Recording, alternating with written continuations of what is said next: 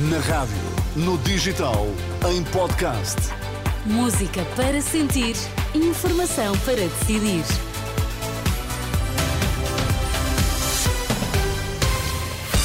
Manhã de sexta-feira, antes de mais, bom dia, Sérgio Costa. dia, Ana. Olá, hoje, sexta-feira, 7 da manhã, o que é que marca a atualidade? Comunicações pode estar aberto o caminho para preços mais baixos e fidelizações mais curtas, diz a Anacom.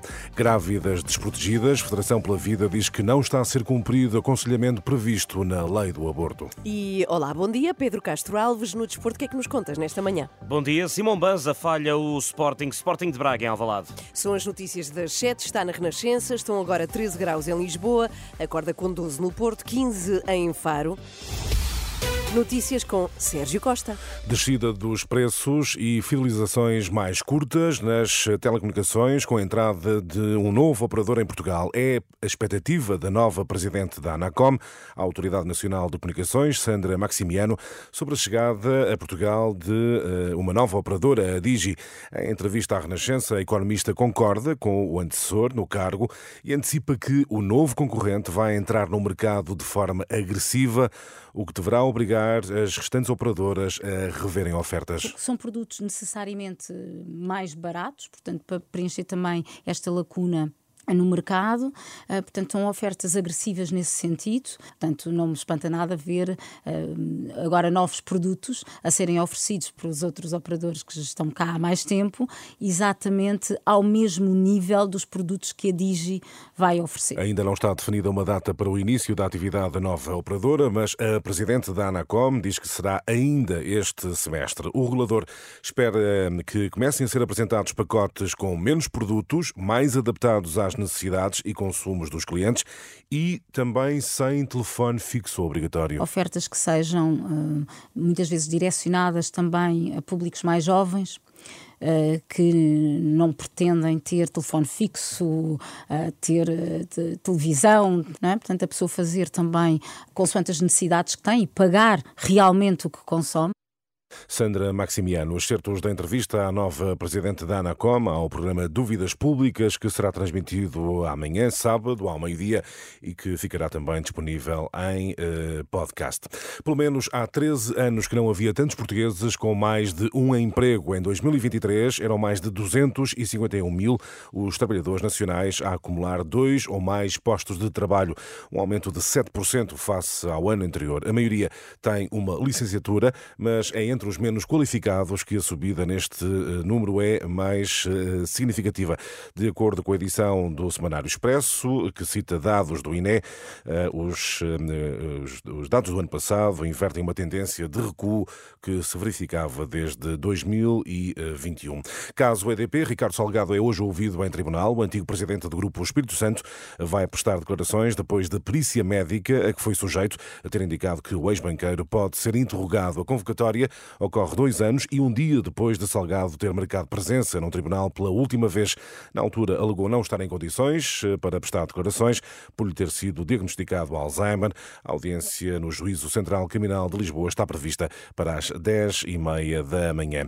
16 dias depois, só hoje é que os três arguídos detidos no âmbito de suspeitas de corrupção na Madeira conhecem as medidas de coação. Só no dia de ontem terminou um interrogatório a Pedro Calado, presidente da Câmara do Funchal. Os advogados de defesa juntaram-se e apresentaram um requerimento a pedir libertação imediata dos arguídos, um pedido que, contudo, não foi aceito pelo juiz de instrução criminal. As rádios renovam o convite para um debate entre Pedro Nuno Santos e Luís Montenegro perante a disponibilidade manifestada no dia de ontem pelo secretário-geral socialista, depois de, num primeiro momento, ter recusado o debate e após o presidente do PSD não ter fechado a porta a um frente a frente, as direções editoriais da Renascença, Antena 1, Observador e TSF voltaram a propor um debate a 22 de fevereiro. Nos debates televisivos, hum, mantém-se a dúvida sobre se Montenegro irá eh, ao frente a frente com CDU e Livre, depois de o líder do PSD ter defendido que deveria ser Nuno Melo, do CDS, a debater com Paulo Raimundo e eh, Rui eh, Tavares. Tempo agora para o desporto. Pedro Castro Alves, há uma baixa de peso para o jogo de maior destaque da jornada 21 do campeonato. Simão Banza não vai estar na visita do Braga a Alvalade. O avançado com congolês vai falhar o jogo com o Sporting no domingo, apesar da República Democrática do Congo já ter sido eliminada da CAN nas meias finais. O melhor marcador do campeonato, até ao início da Taça das Nações Africanas, vai defrontar a África do Sul no jogo de terceiro e quarto lugares no sábado, pelo que só regressa ao Minho durante a próxima semana, estando assim disponível para o encontro com o Karabag na Liga Europa. Não estará ainda assim no jogo de domingo entre Sporting e Sporting de Braga. Roger Schmidt recusa antecipar o encontro com o Sporting nas meias finais da Taça. Depois da vitória por 2-0 em Vizela, o Benfica vai encontrar o rival da capital numa eliminatória a duas mãos no final do mês. O treinador encarnado recusa antecipar o encontro, mas alerta já para a dificuldade. A meia final ainda está longe, ainda faltam vários jogos para lá chegar, mas é claro que é difícil jogar contra o Sporting. Vão ser dois jogos e por isso o vencedor merece ir à final. O Benfica foca-se agora no jogo do fim de semana em Guimarães, da jornada 21 do campeonato. Pedro Castro Alves e as notícias do desporto. Sérgio, e a notícia de que as grávidas em Portugal estão cada vez mais desprotegidas é uma denúncia da Federação Portuguesa pela Vida. O que é que está em causa? O que este organismo diz ser o incumprimento da lei do aborto quando passam 17 anos do referendo que permitiu a interrupção voluntária da gravidez até às 10 semanas, a Federação pela Vida identifica falhas no aconselhamento psicológico, como adianta João Seabra Duque. É assustador que uma mulher grávida que quer ter o seu filho não encontre qualquer apoio para o ter num país cada vez mais envelhecido. Sabemos que há mulheres que abortam simplesmente porque não têm dinheiro, porque não conhecem sequer os apoios. É uma coisa tão simples quanto isto. Uma mulher que seja grávida e que vá à internet procurar que apoios é que tem direito, o que lhe aparece é um site da Direção Geral de Saúde a dizer como é que pode abortar. A Federação que apoia no terreno muitas grávidas fala em dificuldades crescentes. Se abre do que cita dados oficiais que mostram que o recurso ao aborto tem aumentado porque é a única opção que o Estado oferece e uh, facilita.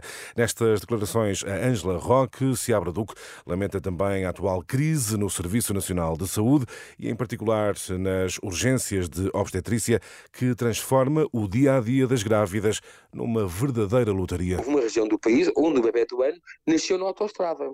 É normal, porque as grávidas hoje em dia têm que percorrer centenas de quilómetros para ir a consultas. Em Lisboa, na capital do país, temos cada vez menos uh, urgências de obstetrícia. O maior hospital do país tem urgência de obstetrícia fechada, que é o Hospital de Santa Maria. Ora, aqui o problema, obviamente, não é o problema do acesso ao aborto, porque é um problema de acesso à saúde. As mulheres grávidas em Portugal estão a jogar a lotaria, porque ou têm seguro de saúde ou não sabem que vão encontrar o Sistema Nacional de Saúde. Fernando Ciabra Duque, em declarações a Ângela Roque, ficarão também disponíveis em rr.pt. E a fechar, vamos falar do tempo e vamos falar novamente da depressão Carlota, com Sim. K e dois T's, Chata. porque continuam, é verdade, são 11 os distritos sob aviso amarelo devido à previsão de chuva forte. Nas últimas horas, a Proteção Civil registrou mais de 600 ocorrências. Durante o dia, a região do litoral norte e centro foi a mais afetada. Sim, choveu bastante uh, nesta região. A noite foi mais complicada uh, a sul. Aí vocês é que podem partilhar alguma experiência. Não sei se Olha, ouviram eu- a chuva e vento forte durante a noite. A experiência que eu tenho para partilhar é que não façam como eu, que ontem estava, não, não me agasalhei minimamente, não tinha o pior casaco, não tinha capuz, não tinha chapéu de chuva, não tinha nada. E está hoje. E tive uma tarde, sabes, daquelas de vai Sim. para aqui, vai para ali, vai para lá, e a pensar que parva que sou. Co- co- Coitadinha, olha, ela Mas está estava com muito ar vento.